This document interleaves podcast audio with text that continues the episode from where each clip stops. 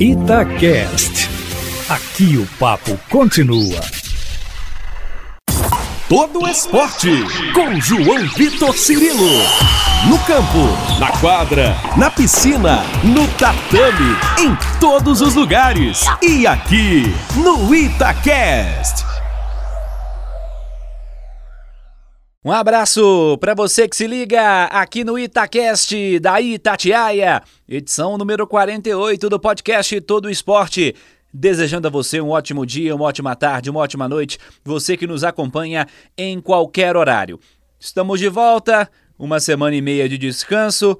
Não tivemos aí a nossa edição do Todo Esporte na última semana, então estamos de volta com a edição número 48 e a convidada de hoje também é uma personagem olímpica do Brasil, Maria Suelen Alteman. Ela que chegou a Tóquio como uma forte candidata à medalha pelo Brasil no judô, infelizmente foi impedida de seguir na disputa por conta de uma lesão no ligamento patelar do joelho esquerdo. No combate das quartas de final do peso pesado contra a francesa Romane Dicot, a fatalidade impediu com que ela encerrasse no tatame e com a medalha a sua terceira participação olímpica. A Suelen se despediu de Tóquio na sétima colocação. Importante falarmos da carreira da dona de três medalhas individuais em campeonatos mundiais, hoje aos 33 anos, vivendo esse momento agora de recuperação, de redefinição de metas, o que ela vai poder nos contar a partir de agora. Maria Suelen, primeiramente um abraço, obrigado por atender a Rádio Itatiaia e ao podcast Todo Esporte. Parabéns pela sua bela carreira. E eu quero começar pelo momento atual. Você passou recentemente por uma cirurgia importante, deu tudo certo? Como estão as coisas? Quanto tempo de recuperação previsto? A gente já tem trocado essa figurinha aqui para é, conseguirmos gravar esse podcast. Que bom que agora deu certo. Obrigado por nos atender, Maria Suelen. Olá, tudo bem? Primeiramente, queria agradecer o convite para participar do podcast. Sou muito grata é, e também peço desculpa pela demora que acabei de passar por uma cirurgia, vai completar um mês essa cirurgia, então estava bem focada no, no, no meu tratamento, nesse começo, assim, de tratamento, de recuperação, porque é o processo um pouco mais dolorido, é o começo, né? Então, era um tempo que eu estava tendo assim para mim, para até mesmo eu poder absorver tudo que aconteceu, porque foi tudo tão rápido. Eu cheguei, já operei e o tempo de recuperação prevista é de mais ou menos quatro meses. Então, até dezembro assim eu vou estar tá me recuperando e previsão de volta aos tatames deve ser realmente em janeiro. Primeiramente, não há o que desculpar, né? E você fez muito bem, recolocar a cabeça no lugar, avaliar, agora seguir em frente. Eu queria que você nos falasse um pouco sobre esse último ciclo olímpico, infelizmente encerrado com essa lesão na luta das quartas de final em Tóquio. Como foi trabalhar a cabeça naquele momento pós-luta e, e como avalia a sua caminhada até lá, um período tão desafiador como foi esse último ciclo olímpico? Esse último ciclo, eu acho que foi bem corrido, assim, para todos os atletas, não só para mim, mas eu acho que para todos os atletas, por causa que não tinha definição nenhuma, né, ainda de quem ia, quem não ia, tudo foi definido ali no, no campeonato mundial. Tivemos a pandemia aí, né, então incertezas de volta ou não volta de, às competições, então foi tudo muito corrido. É, eu acho que para o Brasil, né? Porque muitas equipes aí já estavam formadas, já tinha fechado, batido o martelo antes da pandemia. A lesão é uma coisa que, tipo, sai do controle do atleta, né? É, eu me preparei muito para estar lá na Olimpíada, me preparei muito. Eu acho que a Olimpíada talvez que eu estivesse mais bem preparada, assim, porque eu não preparei só o meu corpo, mas eu estava com uma cabeça muito boa, assim, preparei bem meu psicológico para estar lá. O tempo todo eu estava preparando meu psicológico, eu, eu disputei vaga até o final do ciclo, né? Então, acho que isso me ajudou assim a ir para a Olimpíada muito bem preparada psicologicamente. E realmente lesão sai do controle do atleta. Lesão é uma coisa que a gente não controla. É, foi uma lesão grave, né? Tanto que eu tive que chegar e fazer uma cirurgia. Então não tinha nem como eu, tipo, voltar a competir, que foi o que me deixou mais triste, assim, foi eu me lesionar a ponto de fazer uma cirurgia e não poder nem disputar medalha, sendo que eu tinha chances ainda de medalha, né? Uma coisa é a gente perder, de, sei lá, cair de pão e perdeu, mas volta na repescagem e ok. Outra coisa é você estar tá nas quartas de final, machucar e não poder voltar. É, no momento assim, lá foi tudo tão rápido, aconteceu assim, eu tive que ser tão forte para acalmar minha família, acalmar as pessoas que me mandaram mensagem, né? Então a ficha só foi cair mesmo. Acho que depois que eu fiz a cirurgia, quando eu cheguei no Brasil e fiz a cirurgia, que a ficha caiu e eu não queria falar com ninguém, não queria responder ninguém, é, porque era um momento meu comigo, assim, para me entender tudo que estava se passando, é, porque foi uma coisa que lá em Tóquio eu não consegui fazer.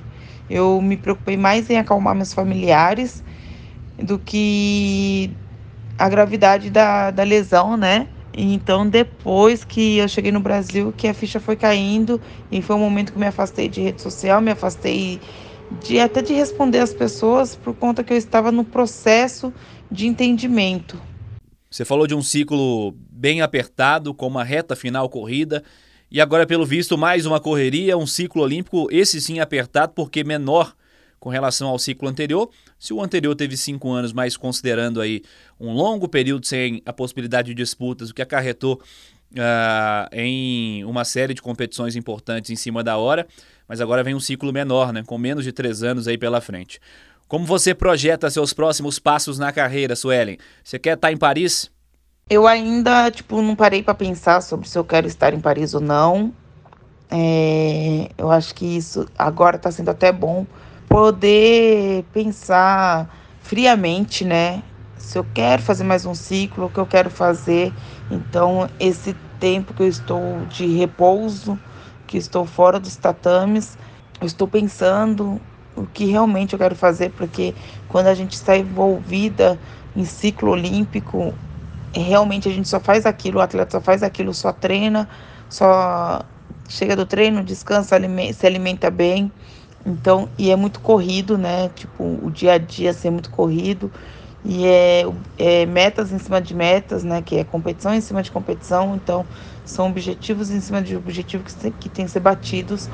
E agora, no momento, eu estou bem focada na minha recuperação. Não quero fazer nada correndo.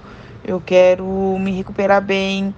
Eu quero pegar esse tempo para mim mesmo é, resolver realmente o que eu quero fazer. Então, eu não posso falar se eu estou pensando no próximo ciclo, se eu estou pensando em Paris, porque eu ainda estou amadurecendo essa ideia e ideia de fazer outras coisas também. Então, tipo, é uma coisa que eu não posso afirmar no momento.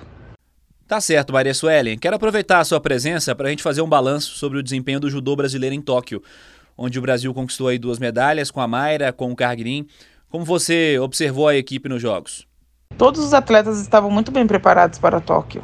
Muito bem preparado, como eu disse anteriormente, eu acho que foi um ciclo bem corrido, né?